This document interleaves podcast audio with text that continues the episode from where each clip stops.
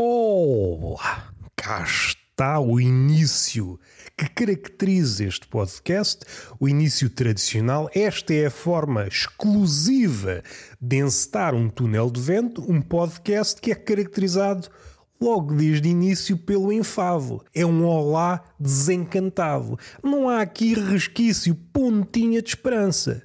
Tirem o cavalinho da chuva, ponham-no no sofá e entrem aqui cabisbaixo. É, além disso, um retrato desapaixonado desta figurinha, deste cavaleiro da triste figura, antigo cavaleiro, uma vez que o cavalo está no sofá.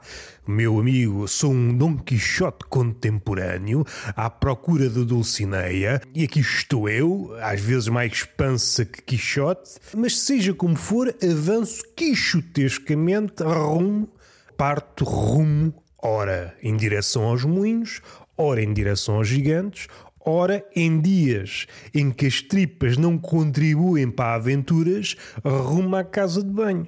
São vãs demandas. Van demanda. Que expressão curiosa, acho que nunca tinha dito. Uma van demanda. Van demanda parece um nome antigo. Anda cá, van demanda.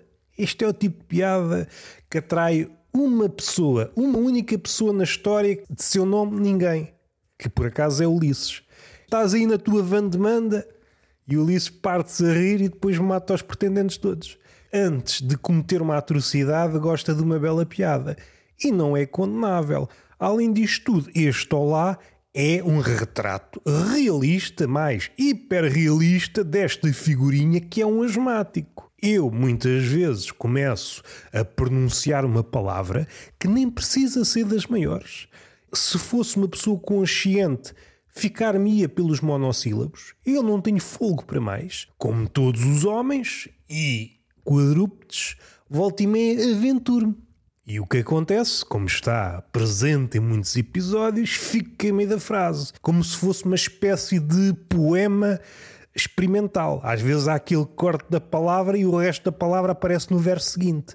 Só que aqui não há poesia, meus amigos. Isto é um podcast, não há poesia para relembrar o episódio, não sei se anterior, se há dois episódios, já não sei. Aquele momento em que o urso dá uma sapatada, uma sapatada no salmão. A última figura do contrapoder disse na altura, não sei se acertadamente, acabou-se a poesia. Aquele urso matou a poesia. Finalmente, podemos falar de coisas sérias.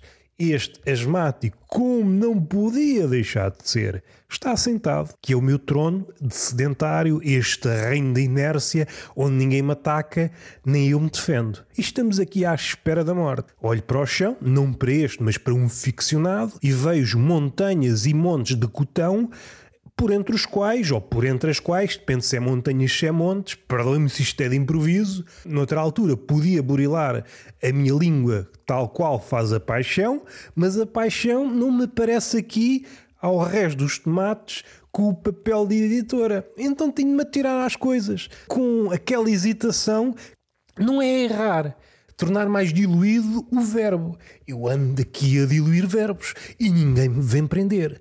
Não sei se é criminoso. Criminoso é aquilo que vocês dizem que é humor. Há humoristas que não fazem piadas, cometem crimes e insistem no crime uma e outra vez, até a enésima vez que eu contei. Já chegaste ao infinito e ninguém te mandou parar? E depois falam-me de censura. Então o gajo repete algo inanarrável até à enésima vez, bate com a cabeça na assíntota e ninguém lhe diz nada. Qual pardal que vai aos limites de si próprio? Depois dizem que o humor é isto e aquilo. É pá, o humor é qualquer coisa, exceto aquilo que tu dizes. Que é mesmo assim. Isto é que devia estar no manual de escrita humorística.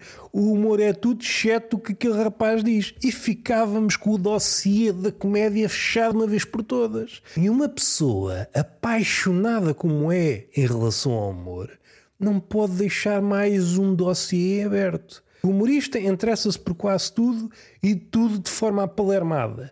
Interessa-se pela morte. Eu estou a ouvir algumas músicas que gosto muito, mas de repente sou apossado por um espírito crítico que é o pior espírito para tomar conta de nós. Uma coisa é andar pelo mundo sem espírito crítico. Tudo nos parece bonito e volta e meia damos connosco a dizer coisas como esta. Estou apaixonado, é o amor, isto é tudo bonito de uma ponta à outra e onde é que param as tromeiras neste mundo?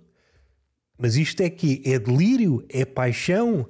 É alguém que está a forçar a poesia? Ou é alguém que está à procura de uma chapada no focinho? Não sei, depende das escolas de pensamento. O que eu posso dizer é que, relativamente a um pensamento que ficou em aberto, não compreendo como é que não se prendem as professoras da primária. São pessoas que dizem, sem hesitar na voz, não se misturam alhos com bugalhos.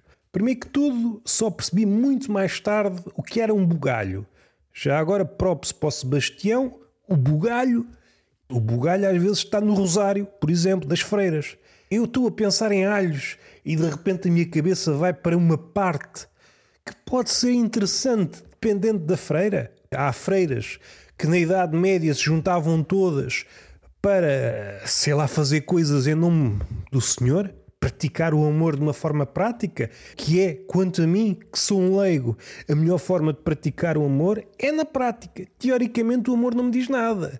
É a mesma coisa comer picanha. Picanha é bom, mas é na prática, no prato. Teoricamente, epá, não me interessa. Teoricamente também sou vegetariano. Íamos prender uma professora primária. Diz que não se deve misturar alhos com bugalhos, bananas com batatas, as coisas que ela dizia. E nós aceitamos, porque somos franzinos de corpo e de miolo e tudo o que o adulto nos diz é para aceitar. O Sporting é o melhor clube à face da terra e eu aceito e vejo a minha condição. Todos os dias acordo com uma vontade de escrever um novo fado. Chamei-me Amália, pá. Eu só tenho dor dentro de mim, é só sofrimento. E se o sofrimento é o nosso melhor professor, é pá, dê-me a cátedra desta humanidade. Eu já aprendi tudo o que havia a aprender só pela via de ser do Sporting retrocedendo no raciocínio, rebobinando a língua até ao crime perpetrado pela professora primária, eu tenho aqui uma espécie de contra-argumentação. É humorística? Possivelmente.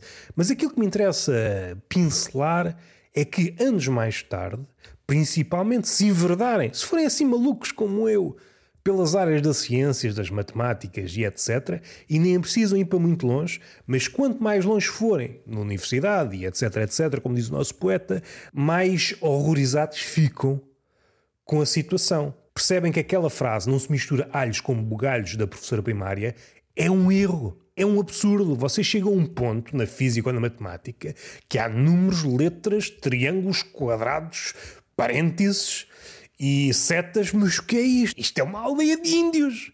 Isto é uma aldeia de índios. Às vezes o meu olhar não para. Está a percorrer a equação de uma ponta à outra à procura de uma fogueira. Está aqui tudo. Há um triângulo. Isto não é um triângulo, isto é uma tenda. Olha a seta, é um índio que vai matar o X. E a professora diz que não se podia misturar alhos com bugalho. Era prender essa gente. Que é que me diz a mim que eu não tenho atraso? Vamos respirar a fundo. Em virtude dessa máxima. É por isso que o ensino está como está, entregue. Não vamos concluir que eu não gosto de ser populista. Eu gosto é de amar os crocodilos. Conhecem aquela frase lágrimas de crocodilo? Eu acho que há maldade nessa expressão. Estamos a generalizar no que toca ao crocodilo. que é que me diz a mim que não há um crocodilo mais sensível, mais ligado ao sentimento? Um crocodilo que está à beira do rio Nilo a chorar e um poeta olha para ele, isto é só mentira, isto não chega para encetar um poema, porque eu só trabalho com a verdade. E está o crocodilo a chorar, a chorar. Lembra-se de outros tempos, porque o crocodilo, por acaso, não sei até que idade é que ele pode viver. Mas o aspecto que dá é que, se não for à vida, é um bicho que se aguenta muito tempo. Que parece quase um dinossauro, é as sobras de um dinossauro que chegou aos nossos tempos. É o dinossauro possível. Já não é possível ter, por exemplo, um Tyrannosaurus Rex, ah, mas as aves são descendentes dos dinossauros. Está bem, mas eu convivo bem com pardais.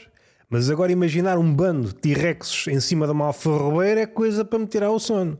Não sei se já viram as novas representações.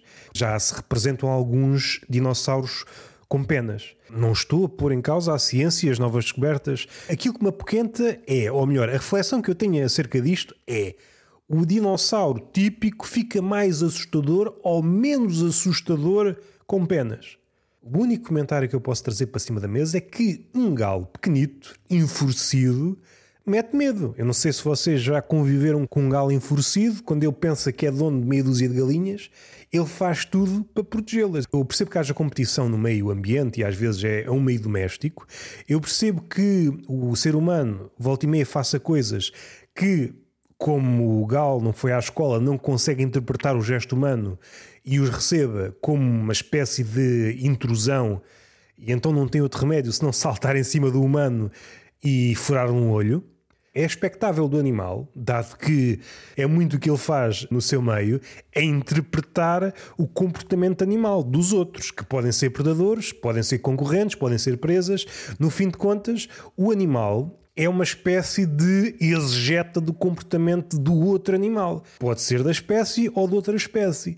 É aquilo que nós vemos nos documentários sobre a vida animal. Supondo que é isto que acontece, pelo menos é isso que os documentários sustentam, às tantas está editado e é só informação enviesada.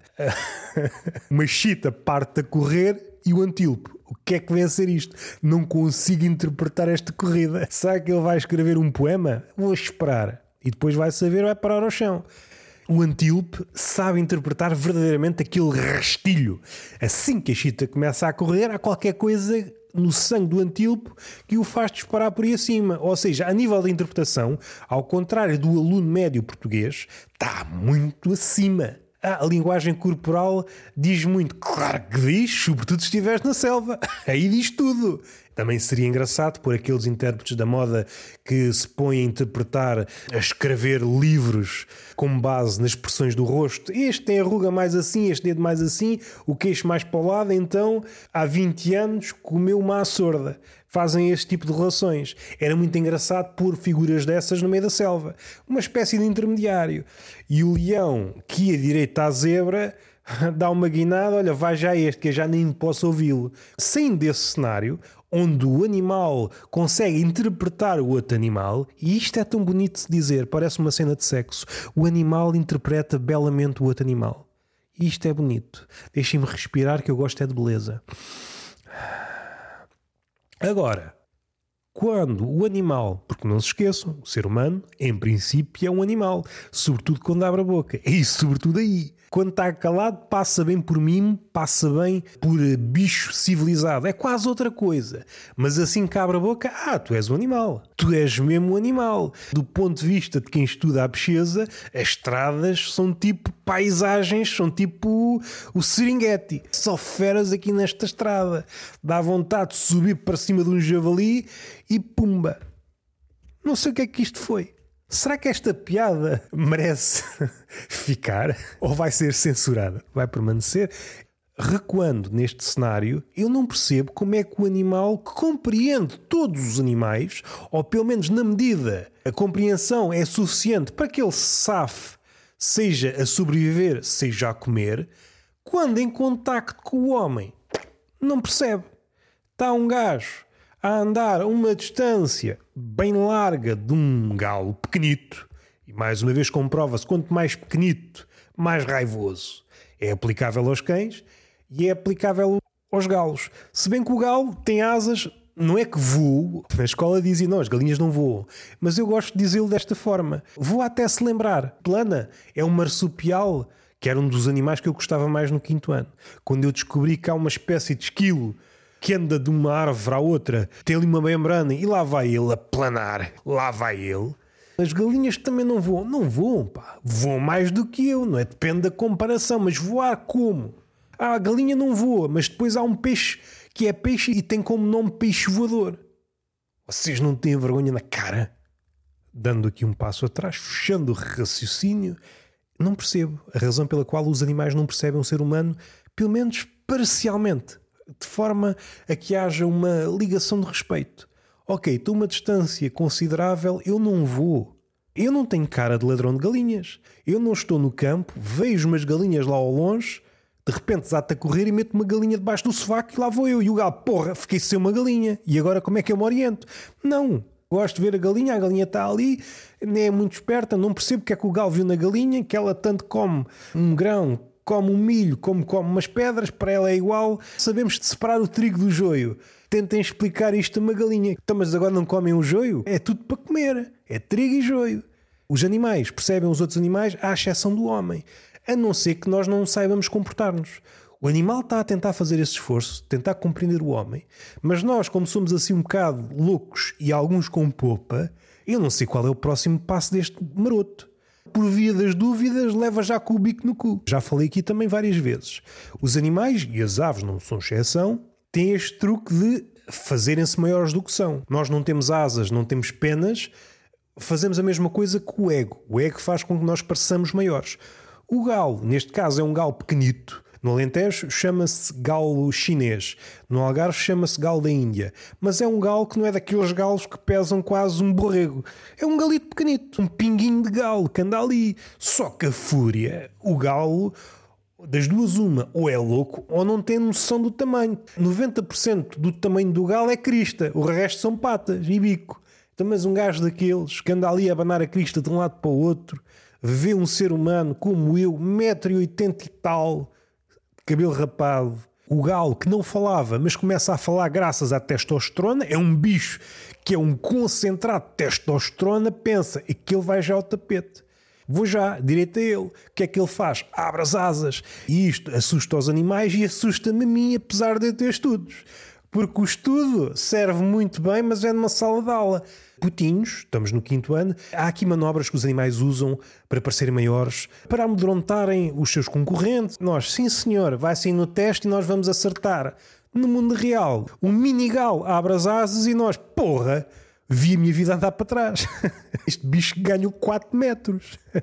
E nós desatamos a correr. E o galo vai atrás de nós como se fosse uma abelha furibunda, como se fosse um enxame furibundo. E às tantas chama as galinhas também, que as galinhas por norma mansas. Mas as galinhas, olha, há milho, vamos atrás dele. E nós que estávamos a roer um pão, tiramos o papo seco para a cabeça do galo, o galo fica ali um bocado zonzo, mas continua é cacarejar que nem um maluco, é abrir as asas, vai atrás de nós e nós, epá, não consigo correr mais. Nós protegermos a cara e ele dá assim umas simulações de voo, às vezes passa rente aos olhos, queres ver que ele me arranca o olho? queres ver que eu vou ficar um ciclope? Mas o que é isto, pá? Será que ele descobriu que eu gosto de frango assado? Se calhar a culpa é nossa, se calhar fomos nós que fomos perdendo o nosso lado animal e este verniz da sofisticação não é bem lido pelos animais. Nós temos a linguagem. Ah, a linguagem é uma das obras-primas do ser humano. Está bem, mas tentem levar a linguagem para o meio da selva. Rodeado de leões, alça uma cartolina, sou da paz. E, e o leão, és da paz, és. Fique-te já com o rabo, que está-me a apetecer uma nádega. Salve seja. Crocodilo romântico ou do crocodilo melancólico. De certeza que há pelo menos um crocodilo cheio de sentimentos. Deve sentir-se uma espécie à parte Toda a gente, mesmo animais que já sabem disto, lágrimas de crocodilo, não acreditam nele. E ele está a chorar há 15 dias porque leu um poema numa casca de uma árvore, que no fim não era um poema, era só dizer Susana Love Luís. E ele olhou para aquilo, é pá, o amor que move-me muito. Teve 15 dias a chorar até desidratou. Ninguém o compreende. Os crocodilos da sua colónia não sei se chama colónia, perdoem-me os biólogos, não compreendem, o ser humano não compreende, o poeta que possa passar ao rés do crocodilo também não compreende. Um crocodilo incompreendido. Dá-me vontade de chegar ao pé dele, amo-te. E o crocodilo, eu também. E depois eu respondo: não sejas mentiroso. O teu sangue continua frio. E o amor, quando existe, faz-nos ferver. E o crocodilo.